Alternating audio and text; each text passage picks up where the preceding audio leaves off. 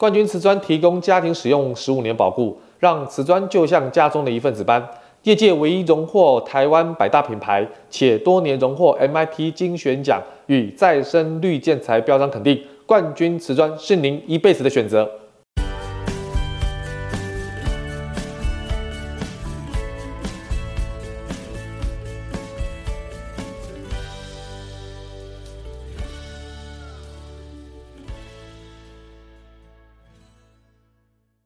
欢迎收听你家我家，我是节目主持人 Jordan，大家好。今天想跟大家分享一个在我们粉丝团里面哈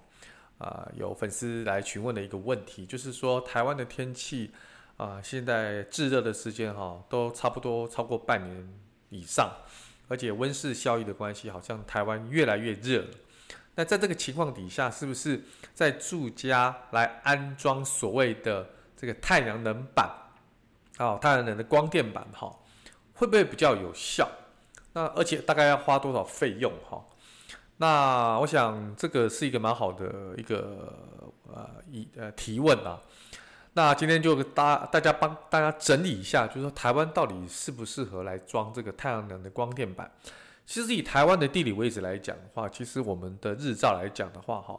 南部可能比北部更适合一点啊，因为南部普遍日照的时间比北部来的比较长一点，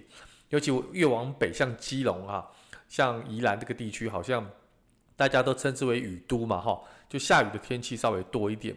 那太阳能光电板基本上顾名思义就是与太阳能有关哈，所以基本上以太阳为主的一些呃这个所谓的自然的发电呢，还是需要这样的一个能量。所以南部可能比北部更加的适合。那太阳能光电呢，基本上呢算是一个蛮环保，也是非常节能潜在的一种能源哈。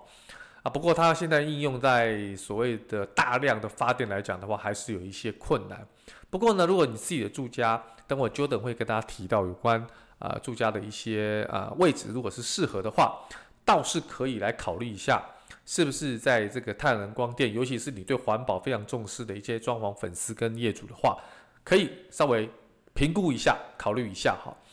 那太阳能光电的系统啊，其实啊、应该要搭配这个所谓的市电来并联哈，就是台呃市区的一些电厂啊来做所谓的并联的动作哈，这样才能确定供电的无虞啊。所以太阳能光电呢，分成两种系统，第一个就是它没有。蓄电池系统的，那没有日电这个蓄电池系统，就是日间的光电板哈，它产生电力，提供建筑物日常的电力，例如冰箱啦、日间的电灯啊、电扇啊、电脑等等。那么因为冷气的用量电量太大哈，所以它没有办法完全的仰赖太阳光光电系统的供电哈。那么第二种是有蓄电的系统哦，那么有蓄电的系统就是可以提供建筑物的夜间使用了。但日间呢就无法利用，否则日间就把电用完了，那没有电就可以存下来了哈。那所以有几个重点，第一个的日照要充足哈，没有光障的光障害啊，光害光障害哈。模板的架设角度呢，以正南的倾斜二三点五度角为最佳。第二个哈，就是刚刚 Jordan 所提到的，你的周边环境要需要什么样的条件？就是要考虑到建筑物空间呐、你的盐害啦、雷害啦、风况、天候、温度，还有就是防潮跟排水，以及哈地盘的状况，这些都要一并考量进去哈。尤其台湾的天气呢，有些地方它的盐害特别严重，比如说像台湾的台北这个北投地区哈，它的这个锈蚀的部分比人家来得严重哈。那可能靠近海边。那如果说是按照基隆来画的话，它可能下雨的天气哈会比日照的天气来得多，所以它的潮湿度也高，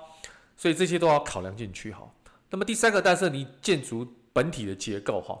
本体的结构是指就是说梁啊、柱啊等等位置哈，应考量它的载重的设计哈，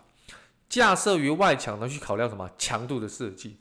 所以这些如果架设在不管是你的屋顶。或是你的外墙哈，这些载重的设计也要考量进去啊。那么大家最关心的就是费用的问题哈。其实太阳能光电的系统哈，每一千瓦，一千瓦就一度电哈，造价大概目前台币约四十万。那如果放在屋顶的话哈，没有遮蔽处的话，占地面积大概差不多要三坪。那政府因为针对太阳能光电的这个所谓的设置哦，都有一些补助的部分哈。如果经过评选委员会的书面或者是平权委员会的审查通过哈，这个每峰瓦的话哈，最高可以补助十五万。那么每千瓦的设备呢，每日可以发电差不多两千五百瓦的电力哈，也就是二点五度电啊。台湾目前地区的家庭用电量平均一户啊，大概一天是九点七度。你把九点七度除以二点五度哈，都除出来的数字是三点八八了啊，三点八八，所以需要差不多四千瓦的发电量，但也需要考量屋顶的面积啦。你需要你需你需要四千瓦的发电量，可是你屋顶面积如果不够大的话，可能也没有办法完完全的满完全的满足这个四千瓦的发电量。所以你看造价哈，四乘以四十等于一百六十万呐，好，四乘以四十啊，因为你要四片嘛，总共一片是啊，因为你是四度电嘛。那所以说四个啊，这个所谓的一千瓦这个度电哈，等于说是四乘以四十啊，因为每一度电是造价四十万，等于一百六十万。那蓄电池需要五颗，那一颗呢等差不多加乘起来是七点五万哈，所以造价大概要一百七十万。但是蓄电池的蓄电的池的寿命呢只有三年哈，所以每次更换啊需要八万。那么光电板的寿命大概是二十年到二十五年哈。再还有维护维护的跟保养的费用哈，大概一年要两万哈。这两万是在什么地方？就是每个月要进行电器性能的检测跟清洁维护哈，或者你一次要三千块。这些就是大概装这个太阳能光电板的一些成本啊、费用啊，还有一些刚才所提到的一些周边环境啊、建筑结构啊、日照到底充不充足的一些呃这个这个分享跟整理哈。那因为刚才提到这个维护费的部分，我觉得很多装潢粉丝一直在针对，就是说，难道没有任何的成本吗？应该这样讲哈，家用的太阳能的供电系统一旦安装完毕，基本上没有太多额后续额外开销。可是他提到个保护的部分，那其实现在太阳能板在设计跟安装上已经考虑到可以通过降雨来自行清洁，但是刚才提到那个清洁维护哈，还是要做了，还是要做。如果你不做的话，你长年累月下来的话，你那个电能的转换率会变低呀、啊，所以你必须要清洁，让这个电能的转换率要最大化。所以呢，那你因为大部分的太阳能光电板都是安装在呃屋顶嘛，所以灰尘啊，一些所谓的表面上的树叶啦、树枝啦、落叶啦，这些都要清除掉。还有就是可能这些鸟类的飞过的这个排泄物啦，这些也要清除掉，避免。遮挡的功能哈，那定期检查安装支架哈，看是否有锈蚀啊、腐蚀或磨损造成松动。因为台湾基本上，呃，台风、地震也蛮多的哈，所以要聘请专业的电力工程师定期的检查接入电网的部分，保障哈用电的安全。这个部分要特别小心哦。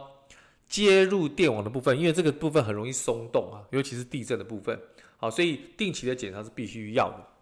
所以各帮各位装潢粉丝来做一个总结哈，安装了太阳能的所谓的光电板，就是这种供电系统的优点哈，就是说第一个，充分利用可以再生的能源，所以清洁很环保。第二个，当然最直接了，节约电费了，为电费上的上涨啊提供了一种保险啊，尤其最近什么都涨，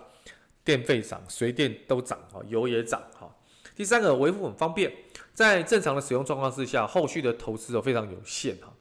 第四个就是目前政府在所谓的补助或税收上都有给一些优惠的政策，是大家鼓励，就是说政府也鼓励大家做这件事情哈。第五个，系统性能的可靠哈，那其实保护时间也蛮长的，甚至有些品牌可以到二十二十五年之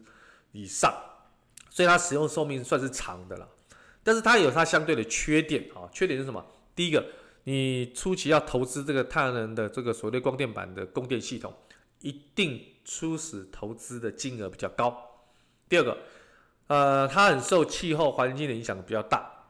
所以并不是所有的区域都适合。刚才 Jordan 一开始有提到。第三个，如果有这个储存电量的需求，哈，这种存储跟监控设备的价格是比较贵的，啊，是会比较贵的哈。还有就是你这个所谓的蓄量的电池，基本上每三年都要更换一次，这个其实也是一个不小的费用哈。所以，呃，大概还有一个数据让大家知道，就是说，每小时抵达太阳就抵达，对不起，每小时抵达地球的太阳能啊，超过整个地球全年的消耗量，所以大部分的能量啊，都以辐射的形式都被浪费掉了。一个比较宏观的角度来看呢，安装这个太阳能供电系统，可以尽可能利用阳光这个再生资源，这是我们一个最棒的免费的资源，长期的节节约电费，同时也可以减少什么碳排放，降低温室效应。它是一个非常有利于持续发展的一个环保举措哈，只是说目前的太阳能光电的供电系统的安装跟它的一个所谓的电能的转换的技术，呃，可能还有一些需要再提升的空间哈。当然，如果它可以让各种地形或者它的储存电量的效能够够增加，呃，我们就不担心说今天可能下雨天的日数更多了，没有太阳能了，可能这个部分的发电就会有一些缺憾。好，所以这个部分呢，我想慢慢我们的技术一定会在改善嘛。只不过现在做这件事情有没有机会呢？我觉得还是有机会。而且我知道很多装潢的粉丝对于现在目前的环保议题非常的重视哈，尤其温室效应哦，大家都知道每一年的台湾的夏天真是越来越热，我们真的是离不开冷气哈，尤其是晚上睡眠的时候。那大家也都知道，冷气吹多了对身体也不是那么好。那再加上大家目前的这个运动的习惯啊，跟时间也不多，所以呢，会造成身体上的一些所谓的健康的一些折损哈。所以为什么现代人容易这里痛那里痛，感感觉起来我们的寿命好像是要延长哦。但是告诉各位，题外话，要健康的延长我们的寿命哈。如果说是这里痛那里痛的这样的一个呃身体哈，我想大家都也不太不是很愿意。那么今天就跟大家分享有关太阳能供电。这个能板的一个分享哈，希望给大家一个小小的资讯的帮助。今天的分享就到这边喽，下次见喽，拜拜。